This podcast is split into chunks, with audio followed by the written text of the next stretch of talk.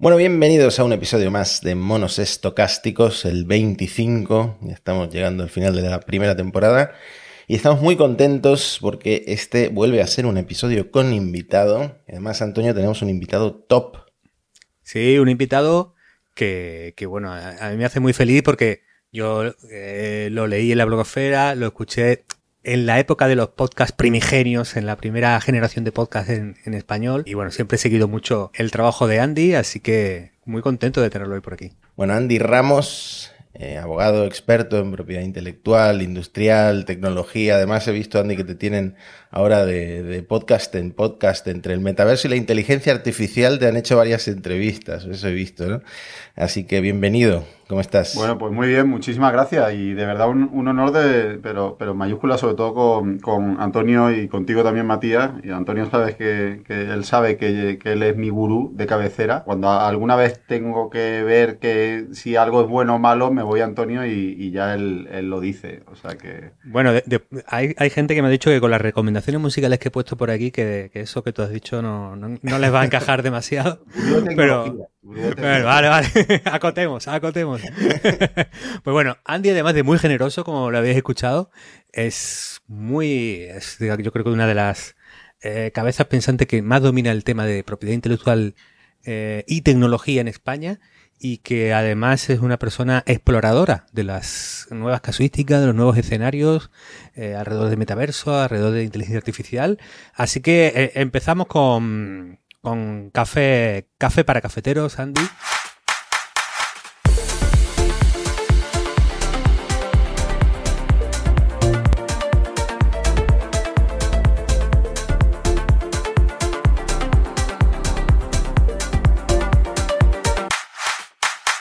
El registro de la propiedad intelectual en España deniega las inscripciones de obras creadas con ChatGPT, con Midjourney y bueno, nosotros hablamos con el registro, lo publicamos en nuestra lista de correo y bueno, ellos dan una argumentación fuerte de por qué no hacen esto. ¿Es correcto eso? Es decir, ahora mismo es imposible registrar una obra que generemos con inteligencia artificial? Pues yo creo que no, eh, que no es imposible, es decir, que, sí es posible, ¿no? Y, esto, aunque sean debates un poco filosóficos, he compartido esto con gente que, se dedica o que está en ese, tomando ese, tipo de decisiones.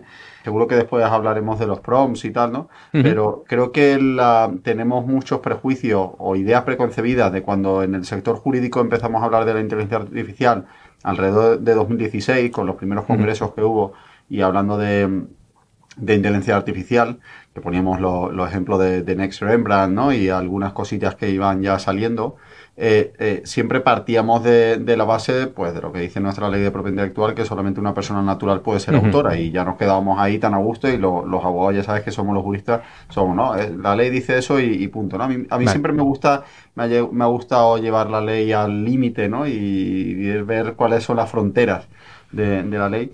Y, ahora lo que, como estamos viendo en esta segunda generación o en esta nueva generación de, inteligencia artificial generativa, ¿no? gracias a la, a la arquitectura eh, Transformer, es que, los procesos creativos o cómo se crea, cómo estas herramientas crean una, algún tipo de contenido, pues pueden ser de manera muy simple en la que eh, metemos un prompt y nos da un dibujo, o puede haber un proceso creativo detrás eh, en el que la herramienta de inteligencia artificial es una, herramienta que utiliza el, creador para que es quien vislumbra la obra, es quien visualiza y quien manipula esa herramienta de inteligencia artificial, como podría estar manipulando Photoshop o como podría manipular un pincel, para llegar al resultado que esa persona eh, quiere crear. ¿no? Vale, eh, entonces Andy, un, momento, porque tú has distinguido dos posiciones, pero para quedar claro. Yo le pongo a mi Journey un prompt de una frase y considero eso ya la obra completada. En ese sentido, ¿tú cómo entiendes que es esta creación? Es decir, ¿me asisten a mí derechos de autor? ¿Yo he sido el, autor? ¿Eso es posible que yo pueda defender que, bueno, como dice la ley, ¿no? Eh, refleje mi personalidad o mis decisiones creativas?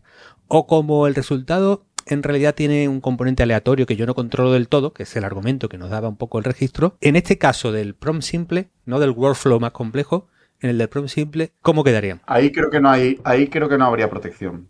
Si, si, es un, un resultado que en, el que el, quien ha metido el prompt no ha anticipado, o sea, más allá de que un perro en la playa o con una sombrilla o lo que sea, eh, pero no ha anticipado eso después cómo se va a plasmar y cómo se va a expresar, ahí no habría, desde mi punto de vista, no habría una, obra, una creación eh, propia del intelecto humano. ¿no? Entonces, una persona genera una obra con una inteligencia artificial eh, generativa. ¿Cuál es el copyright? ¿Son obras derivadas? ¿Quién tiene el derecho de autor? Eh, ¿Esto cómo se trata? No, son obras que no están protegidas y son es como la obra que hace un, elefante con un pincel que te pinta un cuadro o la que puede hacer o la que podemos hacer cualquiera de nosotros eh, y si hacemos un garabato esa obra mm, pues que es un garabato y, aquí podemos, podríamos discutir, ¿no? Pero, pero hay muchas obras a día de hoy, o muchos no, no le llamamos obras, sino contenidos, materiales, que no serían obras protegidas por derecho de propiedad intelectual y están en el dominio público y eso quiere decir que cualquiera lo puede utilizar. Es decir, ahora mismo yo me puedo ir, por ejemplo, a las obras que crean artistas de inteligencia artificial, ¿no? que a veces las comparten, las publican, y presumir que en alguno de esos casos esa obra es de dominio público puede hacer un uso personal, comercial, redistribuirla. Puedes hacer absolutamente lo que tú quieras y de hecho yo creo que la mayoría de lo que se crea cuando nos metemos en, en Midjourney y, estamos viendo ahí cómo se está, eh, cómo está la gente creando obras, la mayoría no va a estar protegido porque simplemente es como la consecuencia de utilizar unos prompts eh, y eso pues no va a estar protegido y, eso quiere decir que está en el dominio público y cualquiera puede hacer lo que quiera con ese, con ese contenido. Y otra cosa, y eso se solapa con los términos y condiciones de ese, de ese sitio, ¿no? Que eso, pues ahora lo podemos discutir.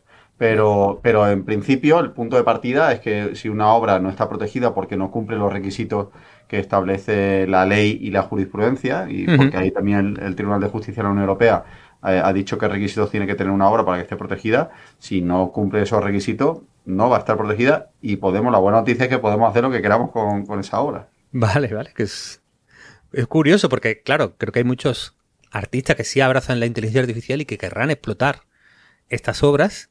Entonces, claro, eh, tu tesis es que si la inteligencia artificial forma parte de un workflow más extenso en el cual se acredita o se constata que el autor, eh, digamos, tiene mucho más control y es el reflejo claro de su creatividad, en esos casos sí estaría protegido, pero parece algo un tanto, no sé cómo decirlo, de, fuera del derecho, ¿no? Un tanto impreciso, ¿no? Es decir, un perito, ¿cómo podría acreditar que está de un lado o que está del otro una obra?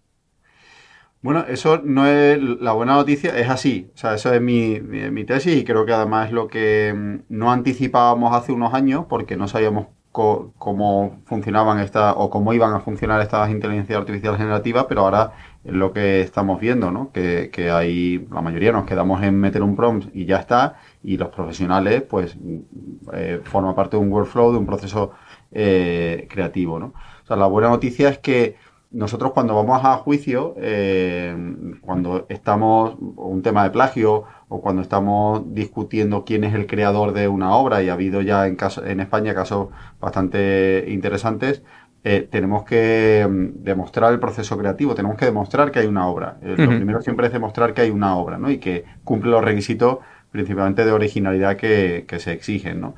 Y para eso, pues generalmente llegamos, vamos con un perito que, y con pruebas. Eh, pues ahora, ahora, por ejemplo, tengo un pleito en el que tengo que demostrar el proceso creativo de un software. No es de una obra eh, plástica, sino de obra, sino de un software. Y tengo que demostrar el proceso creativo de, ese software.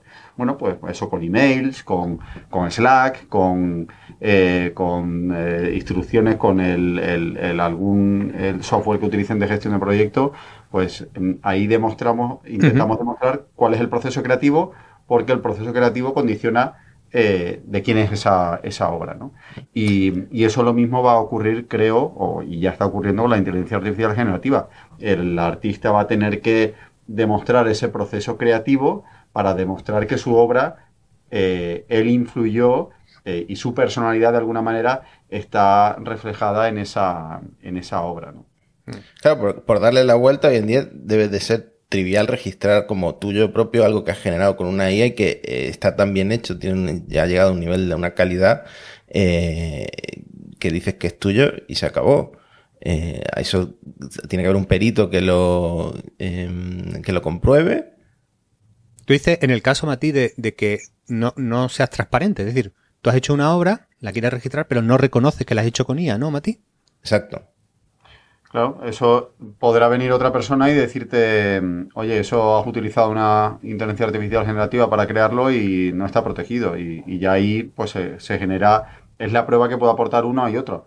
Eh, si hay alguien que te dice eso lo has hecho con inteligencia artificial generativa, oye, pues ya levanta eh, suspicacia y va a tener, quien lo ha registrado, va a tener que demostrar que ha utilizado eh, una, que ha hecho un proceso creativo. Recordad que inscribir en el registro de la propiedad intelectual un software, una fotografía, un dibujo, un texto, no es obligatorio y simplemente es una prueba. Eh, de hecho, lo que se registra ahí no es la obra, sino son los derechos sobre, sobre una obra. Y sirven a efectos de prueba por si tienes que ir a un juicio o tienes que demostrar que tienes los derechos de, algo. Vale. Andy, una, una, pregunta. ¿Cómo de relevante es eh, el, el no determinismo eh, el que estos sistemas sean estocásticos, ya que estamos en este podcast, es decir, que haya esa aleatoriedad.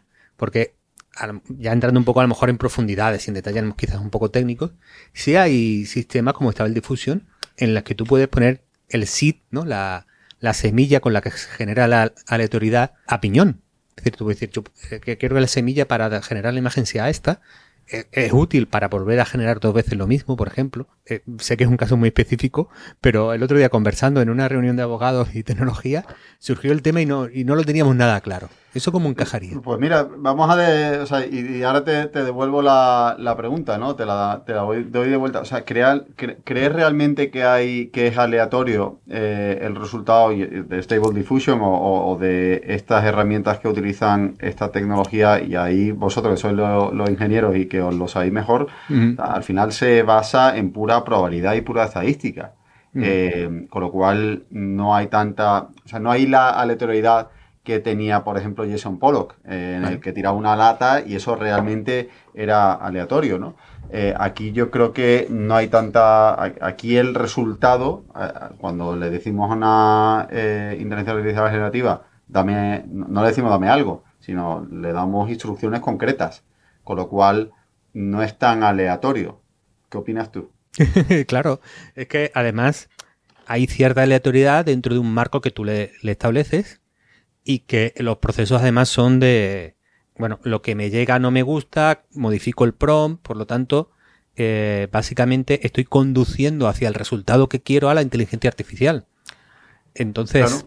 ese, es mi punto, ¿no? Y, o sea, creo que al final, si, si nos contentamos con la, lo primero que nos da, eh, yo no creo que sea que haya una gran aleatoriedad y vale, te lo compro que hay, o sea, hay dentro de un, de un marco pues hay cierta capacidad, la, inteligencia artificial pues se mueve dentro de unos, de unos límites a los que se ha constreñido. si hay un proceso creativo detrás, el, operador de esa inteligencia artificial le está dirigiendo hacia un sitio un poco de la misma forma, pues que también eh, ya vemos, a mí me encanta ir al pasado, aunque nos creamos que, que, todo es nuevo, que esto a mí, o sea, siempre busco algún punto de referencia y lo encuentro en, en alguna cosa, ¿no?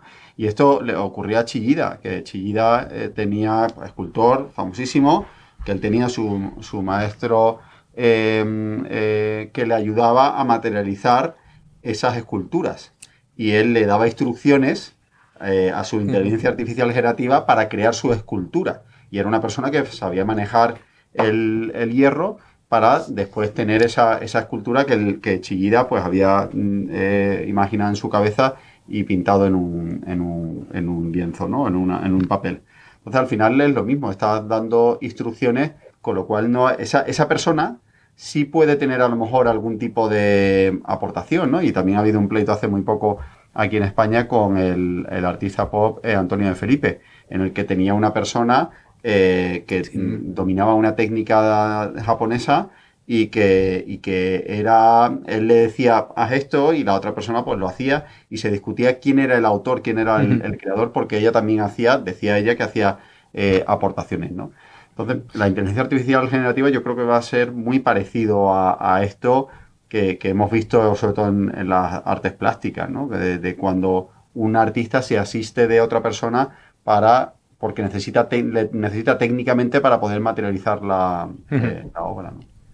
Es que al mismo tiempo que estamos viendo artistas en pie de guerra contra estas inteligencias artificiales, estamos viendo, eh, bueno, no sé si llamarlos ingenieros de prompts, pero estamos viendo eh, gente que se ha metido muy a fondo en, la creación, en la fervería de prompts y, mm, y, me imagino que esta gente sí, sí considera el PROM como una creación eh, propia y no se ven como un operario de la IA, sino como un arquitecto que, que, que, hace al final el, el, diseño que luego los obreros van a, van a construir. No sé si son al menos autores del prompt. Pues yo eh, creo que no, creo que no son, bueno, serán ellos creadores o autores o lo que sea del prompt, pero yo creo que un prompt, eh, que al final es una instrucción que se le está dando a una herramienta, creo que un prompt, y, sé que han nacido pues como prompt-based eh, marketplaces, que eso tampoco lo anticipábamos, ¿no? Que, saliese en mercado secundario, un mercado secundario alrededor de la inteligencia artificial generativa y lo que se están vendiendo ahí son prompts. Eh, yo creo que un prompt, eh, en general, o sea, tampoco podemos decir la cosa blanco y negro, pero la mayoría de las veces un prompt no creo que se pueda proteger por derechos de propiedad intelectual. Los derechos de propiedad intelectual o protegen las obras eh, literarias que sean originales y que, que sean la expresión pues de la personalidad, lo que has comentado tú antes, Antonio, que es una sentencia muy famosa del Tribunal de Justicia de la Unión Europea, el caso COFEMEL, que tiene que estar ahí la personalidad de, de un autor. Un prompt que te dice, pues eso, perro, eh, eh, steampunk, eh, no sé qué, no sé qué. Mm, yo el prompt en sí no lo veo en general, por muy extenso que sea, pues que ahí esté la personalidad. Estará la personalidad de ese autor en, el resultado final, ¿no? En el, en el dibujo. Pero el prompt en sí es una secuencia de instrucciones y eso pues no lo veo del todo claro.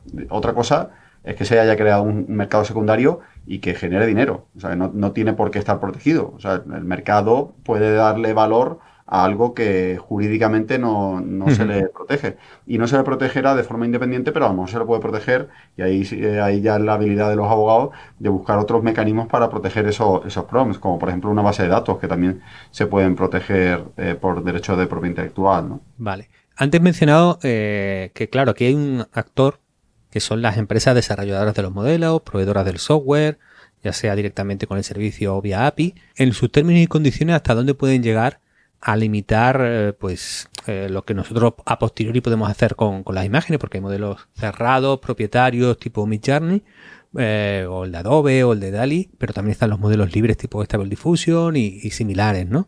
Que, digamos, pueden capturar en términos de limitar lo que podemos hacer con las imágenes estos, estos modelos, estos desarrolladores software. eso, este es el fenómeno que se está produciendo que, me parece mm, eh, bastante curioso y, que en, el, en, el, artículo que te pasé, en el capítulo del libro que todavía no está publicado que te pasé, pues lo he tratado un poco, porque me parece curioso que mm, lo que no esto es como la boda no lo, que lo, que ha unido Dios que no separa el hombre pues lo que no protege la propiedad intelectual que lo protejan los términos y condiciones no eh, lo que está ocurriendo es que no solamente en eso sino en, otro tipo de servicio eh, se establece pues una especie de para derecho de autor o para copyright porque te dice, oye, el contenido que se crea aquí eh, es de tu propiedad. Bueno, o no, si no está, si no está protegido, no es de nadie. Eh, o, el, contenido que crees aquí es nuestro y tú no puedes hacer esto, esto, esto.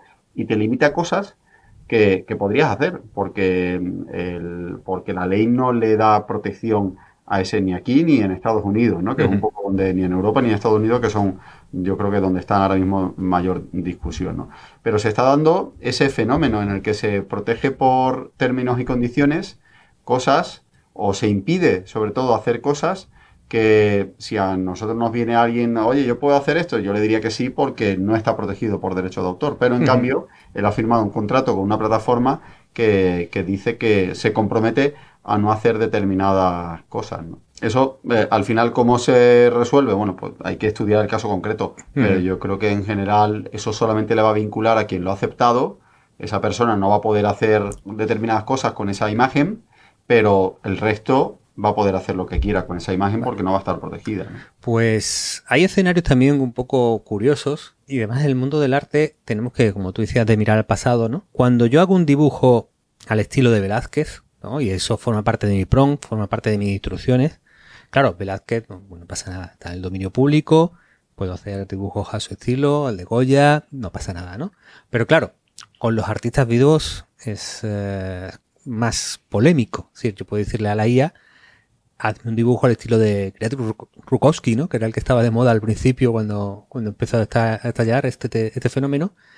Y bueno, ahí hay voces muy encontradas, ¿no? Hay voces que dicen, bueno, esto es claramente obra derivada, porque además tú mismo lo estás diciendo en el, en el PROM o en la, la, consulta, y hay otros que dicen, más desde el mundo de la IA, esto es eh, el apropiacionismo, ¿no? Como hacía Warhol.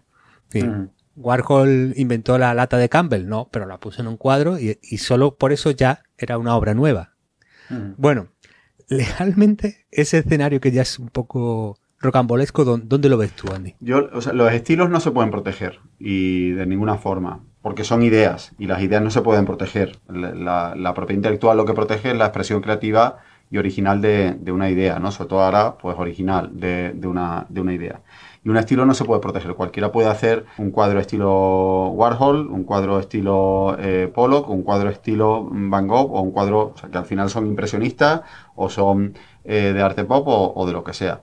la cuestión o ahí lo divertido es cuando ese estilo eh, se fusiona con lo que tú expresas, ¿no? O hay determinados artistas que tienen un estilo muy, pues muy fuerte, con una, que son muy eh, distintivos, ¿no? Que son muy característicos y, ahí el estilo y la propia obra se, se fusionan, ¿no? Ahí hay diferentes teorías. En Estados eh, Unidos eh, hay una teoría que se llama la, teoría precisamente de, la fusión, que cuando la, la idea y la expresión de la idea están fusionadas, pues esa idea no está protegida eh, con lo cual, o sea, la, expresión, perdón, no está completamente protegida, con lo cual cualquiera podría hacer un, cuadro de ese, de ese estilo, ¿no?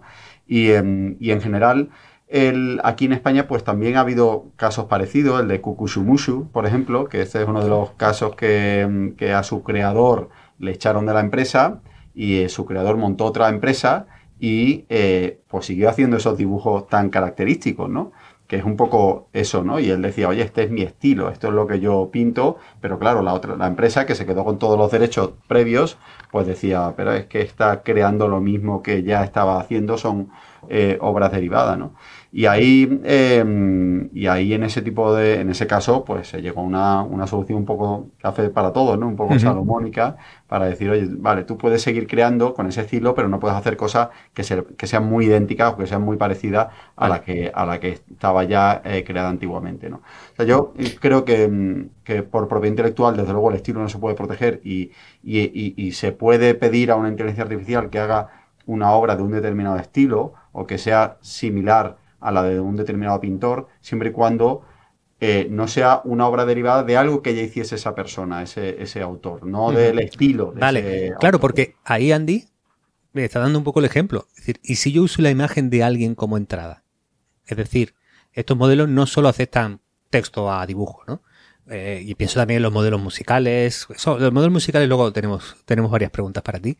Pero entiendo que claramente si yo uso pues la obra de un artista digital actual y la utilizo como entrada a la inteligencia artificial, ahí sí es muy claro que yo estoy haciendo una obra derivada. Y la, utilizas como entrada y ¿qué le pides a la inteligencia artificial? ¿Que aprenda la técnica o que sobre esa base cree algo... Claro, están las dos posibilidades. Si yo estoy planteando ahora la posibilidad de modifica esta obra. Y si le dicen modifica esta obra y partes ya de una de algo muy, eh, muy concreto, pues sí, ahí, ahí va a haber una obra derivada. Salvo, y, hubo una sentencia muy, muy interesante del el Tribunal de Justicia de Europa, aunque hay gente que crea que no sirve para nada, sirve muchísimo. En las normas y en el derecho sirve muchísimo, eh, afortunadamente. Y hubo una sentencia hace unos años que, decía que no estaba aplicada a un cuadro, sino estaba aplicada a un fonograma, a una grabación sonora, que decía que cuando modificabas tanto, tanto, tanto, tanto el fonograma que el resultado no era reconocible el fonograma original,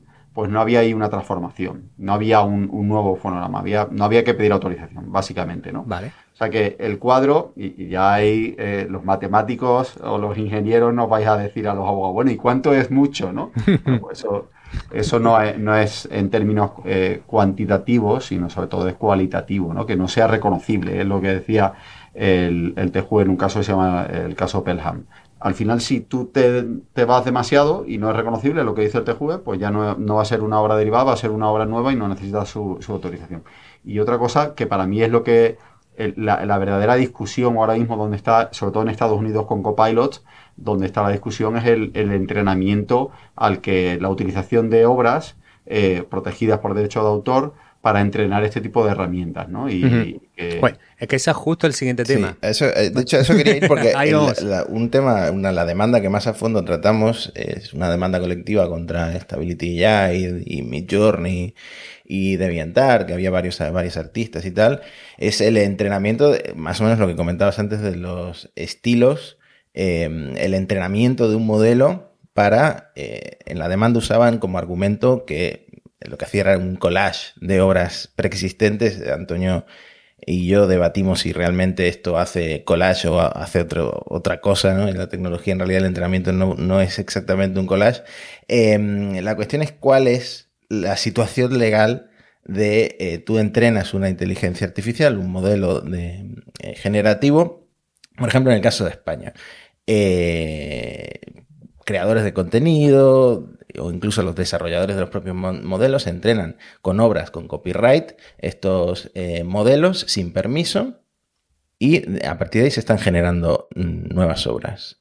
Esto es eh, fair use. Ahora yo creo que es el, ese es el tema, eh, o es uno de los temas eh, dentro de los derechos de autor, y es algo en lo que, y de hecho yo, yo ya me he encontrado hace un par de semanas un contrato en el que se le, en el que se prohíbe utilizar la obra, era un contrato de, de una obra literaria, en el que se prohibía utilizar la obra para entrenar modelos de inteligencia artificial. Y ya estas cosas están llegando. Igual que ya he tenido que, eh, para empresas de videojuegos, he tenido que mm, revisar contratos de inteligencia artificial generativa o hacer análisis de si una determinada herramienta de inteligencia artificial generativa eh, se puede utilizar para un determinado videojuego. Eh, es decir, esas cosas que antes no llegaban, ya eso sí está, sí está llegando. Y también está llegando es, oye, podemos utilizar esta fuente para entrenar nuestro modelo de, de inteligencia artificial.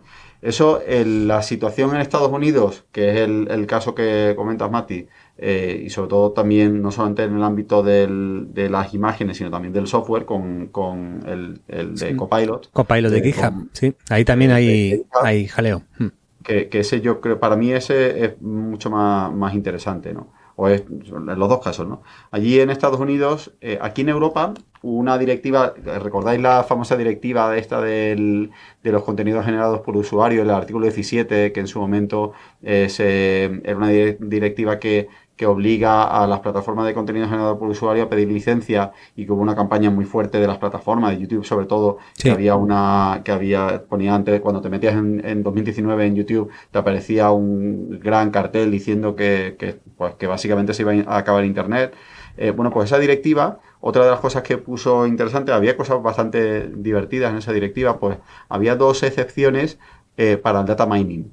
Eh, y es algo que los americanos no, han, no tienen todavía y nosotros sí tenemos, ¿no? Eh, aquí en Europa. Por eso yo soy muy fan de, la Unión Europea porque está haciendo cosas. Eh, hay otras veces que se le hay, hay que criticar, pero está haciendo cosas más innovadoras de, la que, de lo que creemos. Y, había dos, dos artículos ya en 2019 que permitía el data mining en determinadas excepciones, para que no tuvieses que pedir autorización a millones y millones de personas, de autores, para poder entre, entre, entrenar tu inteligencia artificial eh, y establecía hasta un sistema de, eh, de opt-out, eh, que si no querías, pues si tú no quieres que tu, tu, obra se utilice por un sistema de inteligencia artificial, por determinadas instituciones, pues si es una empresa privada, pues tienes que pedir permiso. Pero si es una empresa, un, un órgano, una entidad de investigación, eh, determinadas universidades y tal, pues lo, pueden utilizarlo salvo que el uh -huh. autor haya hecho opt-out eh, incluso a través de medios eh, tecnológicos. Es decir, vale. aquí en Europa más o menos tenemos respuestas eh, legislativas, no, no, judiciales todavía, obviamente, uh -huh. pero sí legislativas a esta respuesta. En Estados Unidos no, en Estados Unidos como no existen esas limitaciones, esas excepciones a los derechos exclusivos, eh, pues lo apuestan todo con el fair use. Y ya sabéis sí. que el fair use es un concepto muy vago. Uh -huh supongo que habéis escuchado hace poco una sentencia que ha habido de la fundación precisamente de Andy Warhol contra eh, Goldstein con una fotógrafa, se está complicando mucho el, el, fair use en Estados Unidos. No están decir, oye, esto creo que es uso justo, no. Hay que estudiar cuatro factores y dentro de cada factor ver cómo se interrelacionan entre ellos. Es un mm. poco un, transformer. Otro tipo de transformer. Otro tipo de transformer. sí, sí. Bueno, Andy, por, por dejarlo ahí, a ver si te, te he entendido bien. La situación en Europa es para proyectos privados con, no sé, ánimo de lucro, empresa privada, montar su negocio, es opt-in, el que pueda entrenar con mis contenidos su modelo, y si es investigación es opt-out, por defecto puede, a no ser que yo me haya puesto. pero, pero más o menos, y, cuando, y la, y la directiva también te dice, oye, que si es una empresa que colabora con un eh, ente público, eh, oye, pues también puedes acogerte a, esta, a estas excepciones, ¿no? Un poco lo que Entonces, por ejemplo, Meta con Llama, que por ejemplo ha hecho investigación con la, creo que era la Pompeo, bueno, una de las catalanas. Eh, a lo mejor entra en los que, ¿no? Investigación, pero ¿qué, ¿cuál es el escenario de empresa americana con contenidos europeos? Eso tienes que pedir permiso. Vale. Eso, eso hay que, que, pedir autorización. Y además aquí la estrategia de la Unión Europea es clarísima en que ya que otros nos están ganando en tecnología, que por lo menos eh, los datos, el conocimiento, la cultura europea se permanezca en Europa, ¿no? Y si una empresa americana quiere utilizar contenidos para entrenar su herramienta, tiene que, eh, eh, americana o, española, da igual, da igual el, el, origen, ¿no? Tiene que pedir autorización de, de los titulares de derecho. Ahí la cuestión es que lo que dicen en Estados Unidos, que no sé si eso lo tenéis que decir vosotros, que lo que dicen que cuando... Eh, porque al final los abogados lo que analizamos son actos de explotación. O sea, no analizan... También, aunque parezca que la propiedad intelectual es muy... De, que está en el aire, se aterriza muchísimo. Y al final los abogados lo que cuando vamos a pleito le tenemos que decir a un juez, oye, es que me ha infringido el derecho de reproducción o de distribución o de comunicación pública o transformación. Es decir, eh, tenemos que decirle algo concreto, porque si no, después no nos y, y, Andy, en un caso concreto, ChatGPT no tiene una base de datos, el texto que yo escribí hace cinco años. Eh, no tiene en su base de datos, entre comillas, eh, la obra de este artista digital. Si es, por ejemplo, Midjourney. Es decir, por cómo funcionan, y esto es parte del argumentario de los defensores de los modelos. Ese es el argumentario. Claro, el argumentario es nuestros modelos han aprendido con eso, pero no lo almacenemos, no lo reproducimos eh, y no lo distribuimos. Entonces, eh, ¿realmente estas leyes de propiedad intelectual de alguna manera establecen o protegen el, entrenamiento? Porque el entrenamiento es eh, la consulta, ¿verdad? Que hay un almacenaje en el dataset un tiempo, pero luego es borrado y el modelo final no contiene las, las obras de las que he aprendido. Eh, por eso te, decía que eh, a mí me llamó la o sea, me, resultó curioso el argumento de decir, no, nosotros no reproducimos nada.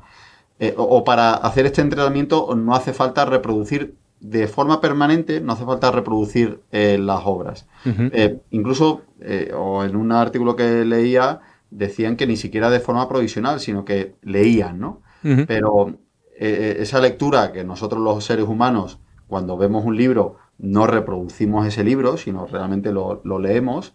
Una máquina, creo yo, y yo aquí soy, ya sabes que soy lego en tecnología, ahí sois vosotros los que, los que lo sabéis, para poder entrenarla, alguna reproducción se tiene que hacer, ¿no? Claro, eh, yo creo que lo que es seguro que se produce es un almacenaje. Es decir, tú la obra la tienes. ¿Eso es reproducción? Vale, claro, te voy a decir. Eh, reproducción. Registrar información en un disco duro, eso es a, pues- efecto, a efecto jurídico, la reproducción es la fijación de una obra en un soporte. O sea, fijar una obra en un soporte, pues eso es Porque se podría decir una disquisición de si está todo en la RAM o llega a estar en una ROM. Es decir, si está en una memoria eh, fija, tú me entiendes, en un disco duro o está en, está en RAM, pero vamos, de todas, todas, estos modelos se entrenan con datasets que están almacenados en discos. Entonces, en algún momento lo han almacenado. Yo sí, yo cuando hay reproducciones y en algunos casos nos piden hacer informes de una tecnología nueva y oye, a ver que si hay que pedir permiso, a quién hay que pedir permiso y ese tipo de cosas.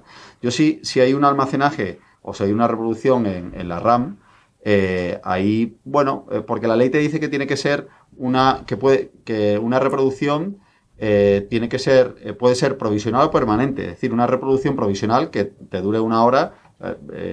Y ahí no podemos discutir que, es provisional, que también lo ha dicho el TJUE, ¿no? Pero bueno, si es una reproducción provisional, siempre y cuando te permita hacer copias o comunicación de, de, eso, ¿no? Esa reproducción provisional que si haces en una RAM, en una RAM yo creo que tiene unos visos de que sea absolutamente esporádica y que dure muy, muy, muy poco tiempo e inaccesible, ¿no? De alguna manera. Pero en una ROM ya no. En una ROM ya, aunque tú lo tengas media hora, pero ya esa ROM potencialmente te permite disponer de, esa copia, ¿no? Y yo creo que esto, estas herramientas, dependiendo de cómo estén configurados, por supuesto, y hay que saber cómo, cómo lo ha el administrador cómo lo ha hecho, ¿no?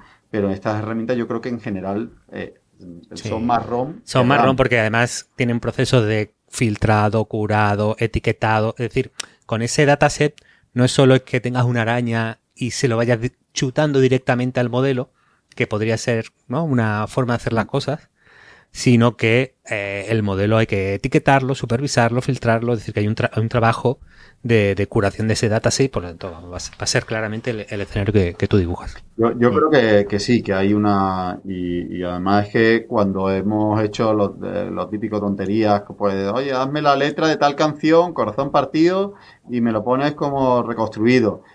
Se, sabe la letra. Eh, y, se sabe la letra porque ha sido entrenada con esa letra de esa canción. Con lo cual, mm, a lo mejor no la almacena en ese momento pues porque tiene ya modelos para sacarla, pero, pero creo que por lo menos parece estéticamente que reproducciones ha habido ahí. O la cara de personas famosas, por rizar el rizo, de la foto del Papa con el abrigo, ¿qué, qué legislación aplica eh, ¿Es derecho a la parodia, a la caricatura o tiene derecho de imagen el Papa o cómo funciona sí, todos tenemos derecho de imagen, pero las personas públicas tienen menos que las personas privadas eh, y eso cada uno eh, configura la esfera personal que, quiere y, y, el, y el, pues las personajes públicos hay una ley que es así, creo que en general siempre se critica que las leyes tendrían que cambiar, que todo está desfasado, yo no lo creo. Eh, ya veis que hay una ley de hace cuatro años, una directiva que habla ya del data mining. Eh, y, aquí en España, pues eh, también se ha traspuesto, ¿no? Pero hay una ley de, propia imagen que es del año 82, que esa sí, si esa ya huele un poquito a naftalina y un poquito a, viejo. Pero en cualquier caso, lo que te dice es que mm, tanto que tienes derecho a tu propia imagen, como que si tienes un cargo público, te pueden caricaturizar, ¿no? Y ahí, pues, eh, y caricatura la puedes hacer dibujando, puedes utilizar una inteligencia artificial eh, generativa, ¿no? Ahí el, lo, a mí lo divertido, y si quieres ahí te, te, lo pongo en bandeja, Antonio, para que sigamos por, por esa nuestra pasión la música, es eh, estos, estas herramientas que, o la inteligencia artificial generativa, cuando imitan voces, como la polémica que hemos visto, he escuchado ahora de Drake, que imitan voces de, cantantes. ¿no? Sí, estaba guapísima la canción, eh, me pareció una chulada, lo, bien y lo conseguido que estaba es, es tremendo porque, bueno, vamos, vamos a seguir por aquí. Es decir, legalmente, claro, eh, la canción es nueva. Es decir, no estás reproduciendo o copiando una imagen, una canción anterior, ¿no?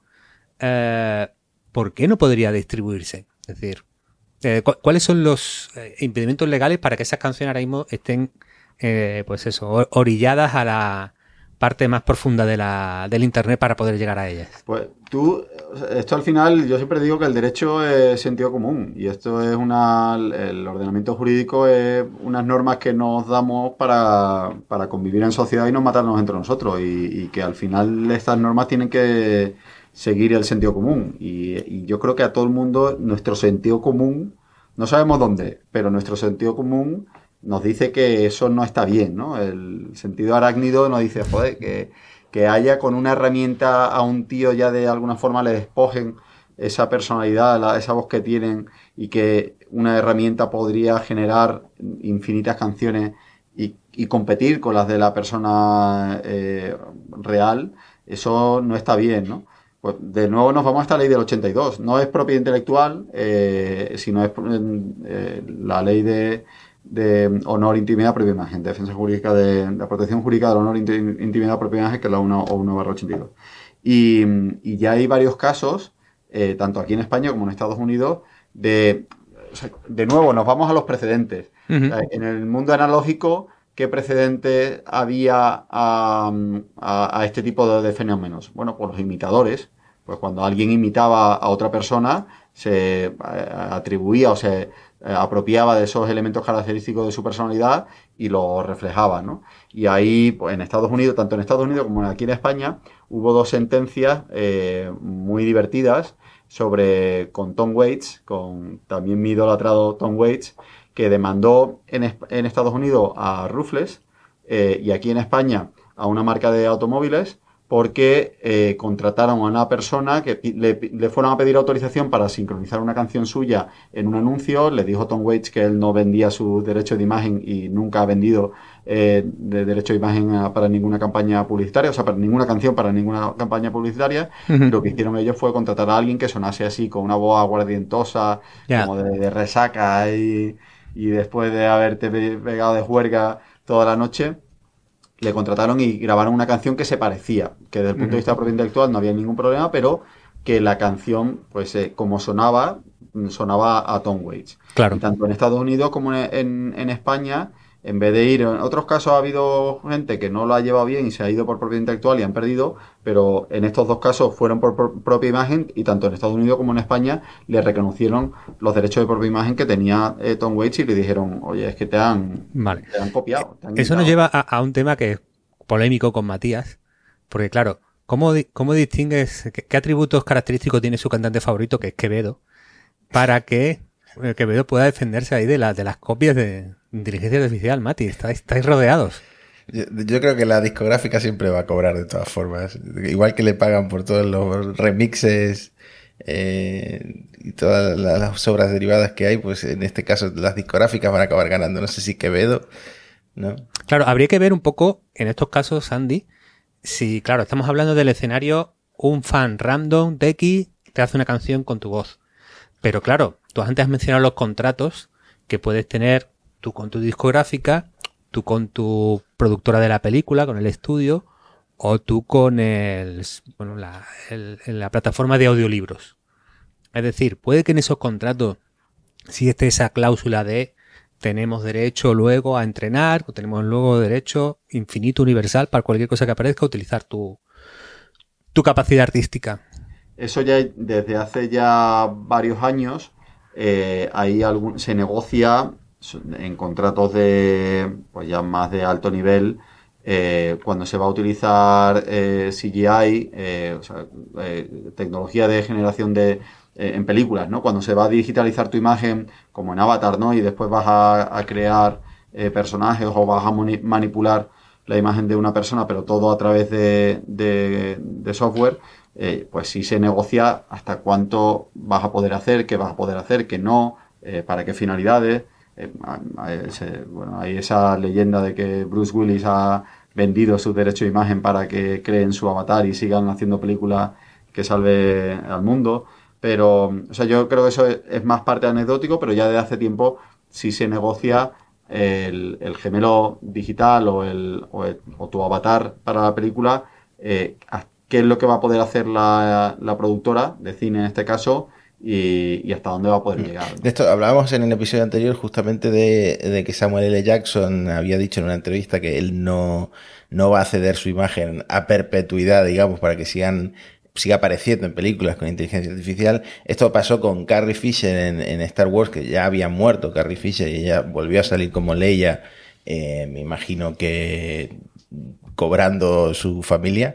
Eh, y hace poco en, Flash, en otra película, por spoilers no voy a decir quién, pero otro actor muerto volvió a aparecer. Entonces, ¿cómo funciona esto? ¿Que tienen que ceder su imagen o ya esto lo tienen todo atado las productoras?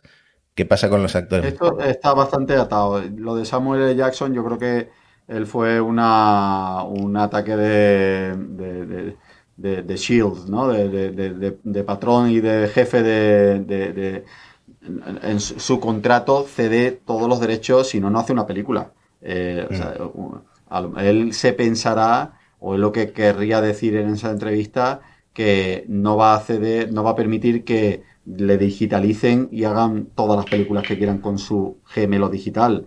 Pero lo que él decía que cogía un contrato y que tachaba lo de perpetuidad, eh, eso no es cierto. Eh, si no, no hace la película. Porque no puede, no pueden hacer una película de Marvel de 200 millones de dólares y que él diga, no, cinco años, solamente puede eh, explotar los cinco años. No, lo puede explotar para siempre.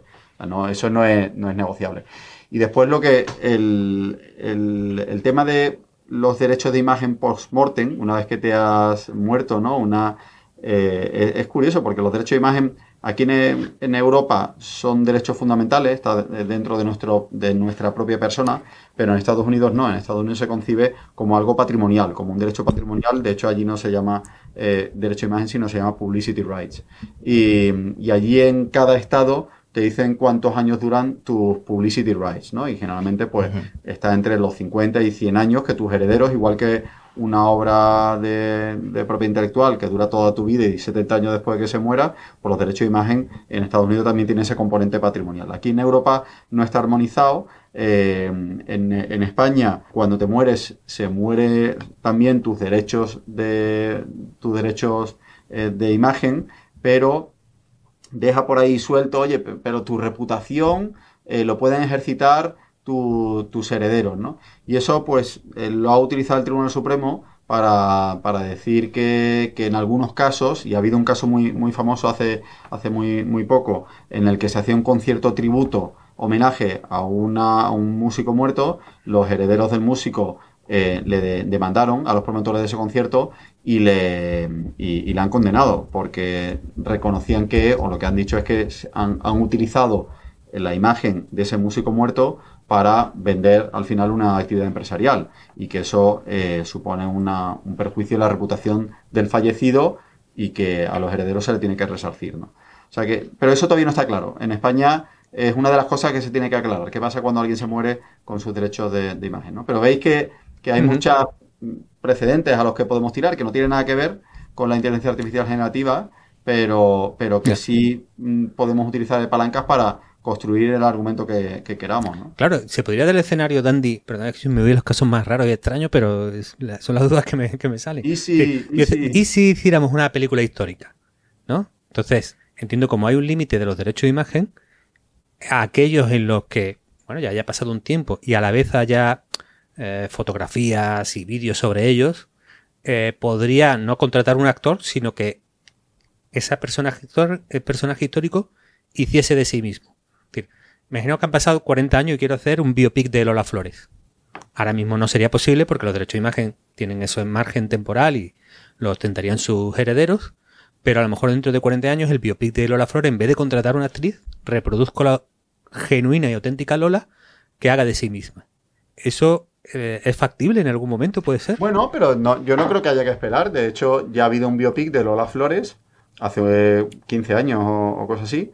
Un biopic no autorizado porque las personas que con cargo público, como dije, no tienen la esfera personal o la esfera íntima que tenemos el resto y no se puede, no pueden impedir que se hagan determinadas cosas. Vale. como por ejemplo hacer un libro, una película o hacer un documental y de Lola Flores se hizo una película no autorizada por la familia eh, y no hay absolutamente ningún problema siempre y cuando no te no, afecte al honor de esa persona ni tampoco a la, intimidad de esa persona. No cuentes cosas de la esfera íntima de esa persona que no fuesen públicas, pero todo aquello, lo público, la... claro, tendría que llegar a un acuerdo con los propietarios de los derechos de los vídeos que estoy usando, a lo mejor. Es decir, yo usaría el archivo de RTV con todas las veces que ha salido las flores para crear esta Lola Flores o, o puedes crear el o podrías crear un, un avatar tirando de ese archivo o tirando de fotografía o de lo que tú quieras tirar o contratando a una persona idéntica. Eh, es que no es eso de eh, los gemelos digitales. Eh, llevamos ya muchísimos años en la industria del entretenimiento con pues, los imitadores. También ha habido un caso muy, muy famoso de Eugenio aquí en España de un imitador de Eugenio. y el hijo de Eugenio demandó al imitador porque se estaba apropiando de, su, padre. O sea que hay, casos muy divertidos y que los utilizaremos seguro los abogados en, el mm. futuro cuando la inteligencia artificial eh, cuando salga. siempre pongo el ejemplo, eh, y tú te acordarás perfectamente, que además reconforta que tú sabes lo que es eh, cazar, eh, Antonio, ahora cuando la, gente no sabe qué es cazar. Pero, pero ahora sí, pues en el caso de cazar, allí en Estados Unidos el precedente que se utilizó era un mercadillo en la responsabilidad que tenía el dueño de una superficie física que permitía que los fines de semana fuese allí chavales con casetes a intercambiarse eh, esos cassettes. Y, el, caso de Caza se basó en, ese precedente del mundo analógico de un espacio físico en el que la gente se intercambiaba eh, cassettes eh, grabados, ¿no? O sea que siempre hay... Siempre hay Nos creemos que todo es muy nuevo siempre, pero no, siempre hay un caso creemos que es muy nuevo, pero no, no lo es, no lo es. Vale. Yo tengo aquí un, escenario y, ya estamos cerca un poco del final. Eh, que a mí me interesa mucho el, el, mundo open source e inteligencia artificial, porque creo que además, eh, viendo la ley de IA europea y viendo un poco la, deriva del, control que se quiere hacer sobre la tecnología, creo que se le va a penalizar mucho. Y creo que a lo mejor, eh, bueno, esto es un poco opinión impopular, ¿no? Creo que, creo que muchas veces los creadores están luchando la batalla equivocada en el tema de la IA. Esa es, en mi opinión. Porque con el open source y la IA... ¿En qué, ¿En qué lado están, crees que se están equivocando? Creo que están poniendo mucho el foco en, se han entrenado los modelos con mi contenido y no ha sido compensado y voy a ser sustituido, que es un argumentario que está lleno de razones y que, yo no niego, pero creo que están empujando la opinión pública a un escenario en el que eh, haya muchísimo más eh, control y que las legislaciones empujen a que tenga que haber organizaciones muy poderosas y que queden al final tres o cuatro modelos. Y te vas a quedar solo con Adobe, Microsoft, Google y, eso es lo que hay. Yo, creo que desgraciadamente eso es lo que está pasando, ¿no? Sí, sí, sí. Entonces, creo que hay un mundo open source, por ejemplo, en, la imagen es muy claro, estaba el Diffusion contra Midjourney, en el que estas inteligencias artificiales abiertas podrían darle al creador eh, la propiedad y el control sobre la herramienta creativa y que eso podría ser a largo plazo, una vez que aceptes que esto va a formar parte de, la creatividad y el arte, eh, podría ser una situación de mejor eh, o de mayor poder o de, menor dependencia de las grandes tecnológicas que el escenario al que estamos viendo un poco empujada la, la opinión pública. Pero bueno, esta es una opinión ya muy, muy, muy particular. mi, opinión personal, si, me permite, De, la, no de lo que acabas de, de decir, que estoy de acuerdo contigo, sino de la batalla errónea es que, eh, bueno, ya lo vimos el año pasado, creo que el año pasado, hace dos años, con The Atlantic, ¿no? Que empezó a utilizar ilustraciones eh, con inteligencia artificial generativa, todos, todos los ilustradores se le echaron encima y dejaron de utilizarlo. Eh, y creo que ahora la han vuelto a utilizar, ¿no? O sea, creo que están teniendo la mayoría mucho miedo a la inteligencia artificial generativa en vez de abrazarla, ¿no? En vez de embrace it, ¿no? En vez de usarla. O sea, yo creo que la, que la pelea que están diciendo o intentando que no se utilice inteligencia artificial alternativa la tienen perdidísima y tendrían que asumirlo y tendrían que aceptar que va a haber un competidor más. Eh, pues como había en el mundo del software de la India o Argentina, que eran competidores de, de Estados Unidos de Europa porque programaban también con unos, o sea, salió un competidor que antes no tenía, pues con la inteligencia artificial generativa sale otro competidor más, ¿no? Eh, y, tenemos que, creo que, tienen que, asumir. Vale, yo, yo, yo ah, sí, sí, Matías, dispara, dispara tu eh, no, yo ya iba a cerrar porque nos acercamos a la hora eh, con una pregunta clave que es ¿cuántas leyes incumplió el tío en TikTok que hizo un vídeo de Aitana cantando el cara al sol con su propia voz? Porque esto de, Aitana medio fachilla eh, lo llevamos viendo tiempo, pero claro, eh, han eh, subido el nivel bastante con las IAs generativas. Y eso sí que de alguna forma atenta contra el honor de Aitana, ¿no? Totalmente, totalmente. Pero, pero tienes que decir, esto es, esto es forense. ¿Cuántas leyes, el tío que ha hecho eso, cuántas leyes ha roto? Pues pues probablemente la de, eh, la de eh, honor, eh, honor y propia imagen, honor desde luego, o sea que es la misma, la 1 barra 82, de propiedad intelectual si no tenía autorización para la canción, la imagen de dónde la sacó, el vídeo de, cualquier sitio, ¿no? Sí, sí, de una imagen de un concierto con derechos de autor, con, copyright, vamos. En, en, una demanda tienes que ir poniendo uno por uno, o sea, tienes que ir listando esto, esto, esto, esto. O sea que incluso con los memes hay límites, ¿no? Porque yo, hay muchas veces los memes... claro, pero poner a Aitana cantando el cara al sol puede ser sátira política. ¿Puede ser o no? Eh, sí, pero también ahí yo creo que le afecta a su honor, ¿no? El y con la viralidad que tiene Internet y el alcance que tiene, eh, o sea, me parece, yo soy súper defensor de la, de la, parodia, es mi límite favorito, pero también tiene límites, hasta los límites tienen límites. Vale, vale, vale, pues nada. Chicos, fachitas de internet, cuidado con lo que hacéis por ahí. Tenemos una, yo tengo una última cosa que me la pasó eh, discutiendo con, con, alguien que está trabajando justo en esto. Eh, los modelos de inteligencia artificial, sobre todo los abiertos, se pueden reentrenar decir, yo puedo a mi Stable Diffusion local añadirle un montón de obras, ¿no? Añadirle ese, conjunto de obras extra y que aprenda cosas nuevas, ¿no? Entonces, claro, aquí hay dos escenarios. Entreno con obras de un tercero que no me ha dado permiso. Por ejemplo, voy a coger todos los dibujos que ha hecho Cristina Urdiales, que es una, amiga del podcast y, los publica, ¿no? puedo enseñar a dibujar como Cristina Urdiales y captar ese estilo y yo generar obras o puedes entrenar con mis propias obras. ¿Qué, eh, ¿Cómo afecta la ley a estos dos escenarios? Porque, claro, si me voy al principio del podcast, digo, si genero una obra con estable difusión que la he entrenado con mis obras, pero solo le doy un prompt simple, esa obra que estoy creando yo con mi prompt a un sistema entrenado por mí para que le digo dibuja como yo, no, no tendría yo los derechos. O me, mm. o me he ido del tema. No, si, si tú le entrenas con tu propio estilo, sí. Eh, la, inteligencia artificial va a generar tu, va a seguir tu estilo, ¿no? Sí. Eh, y, eso va a ser tuyo. O sea, no, no veo el. Claro, pero como al principio distinguíamos entre el prompt simple, no te da una obra de la que tú puedas conseguir los derechos de autor, sino que tiene que estar en un workflow más sofisticado, una vez que he entrenado a la inteligencia artificial con mi estilo. En general hay artistas que están haciendo esto, muchas veces en la fase de ideación, ¿no? Realmente para eh, tener, imponer ideas, probar cosas conceptualmente. Eh, ¿Habría algún caso en el que entráramos en ese escenario de, oye, es que con un prompt simple no estás haciendo una obra nueva, original, que refleje tu pensamiento? ¿Podría darse el escenario de que la, la IA cree como yo, pero al usar solo un prompt simple, mm, eso que ha generado no, no puedo sí. Eh, arrogarme los derechos de autor?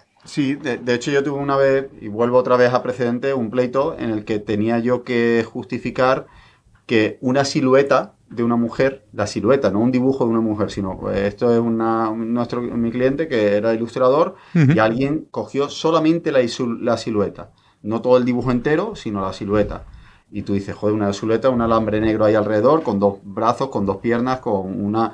Eso está protegido por derecho de, autor. Bueno, eso es lo que yo tenía que, justificar. Que incluso la simplicidad, lo más simple, como puede ser una silueta, o tú que lo que estás comentando en tu caso, en el que eh, la inteligencia artificial generativa, con tu entrenamiento, crea rápidamente, eh, el hecho de que sea muy simple no quiere decir que no esté protegido eh, si, está, si es algo muy sofisticado, como has dicho, será más fácil eh, justificar que eso está protegido. Pero hay veces que la simplicidad eh, también puede estar protegido. Ahí la clave es el proceso creativo. llegar tú a la simplicidad intelectualmente que ha podido suponer un esfuerzo y para la inteligencia artificial generativa no. Entonces, ¿Y, el caso de entrenamiento con obras de tercero. igual puedo decir Cristiano Ordiales, puedo decirle, venga, que escriba como Sara Mesa o que escriba como Javier Marías. ¿No? Puedo hacer un modelo grande de lenguaje y lo amplío con las obras de estos, de estos autores. Cuando yo genere como lo que han aprendido ha sido el estilo de ellos y no estoy reproduciendo sus obras, yo puedo sí otorgarme. para aprender el estilo. Claro, estaríamos en el escenario de yo soy entrenador de un modelo y tendrían que tener el opt-in por todo que no soy investigador, ¿no? Claro. Ay, por ahí me han pillado de, ah, mi futuro novelista. tendrías que pedir ahí para el entrenamiento, ¿no? Que, ahora mismo yo creo que es la clave y la clave por qué OpenAI está donde está, porque ha sabido entrenar bien a, su a, eh, GPT, ¿no?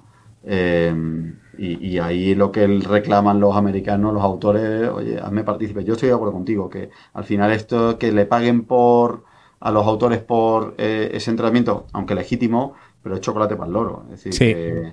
Eso van a ser peanuts, van a ser. Peanuts. no, vas a ir a ninguna parte con eso. Quedarte en el, en el, en un poco mentalidad de pobre. O sea, yo creo que la mentalidad de rico es decir, oye, me voy a, a comerme el mundo con la inteligencia artificial generativa, porque va a competir contigo, ¿no?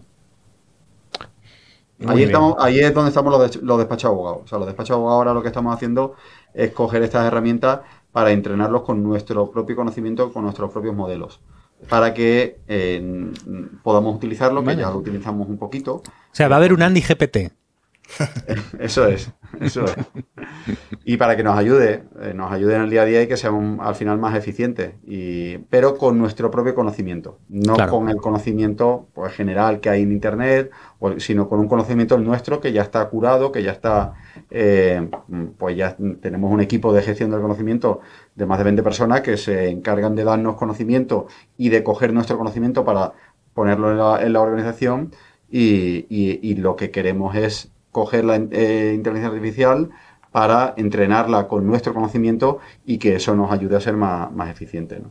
Ese es un poco el, modelo al que va. un momento que podremos descargar un abogado por internet, ¿no? Y yo feliz porque estaré en Cádiz en la playa.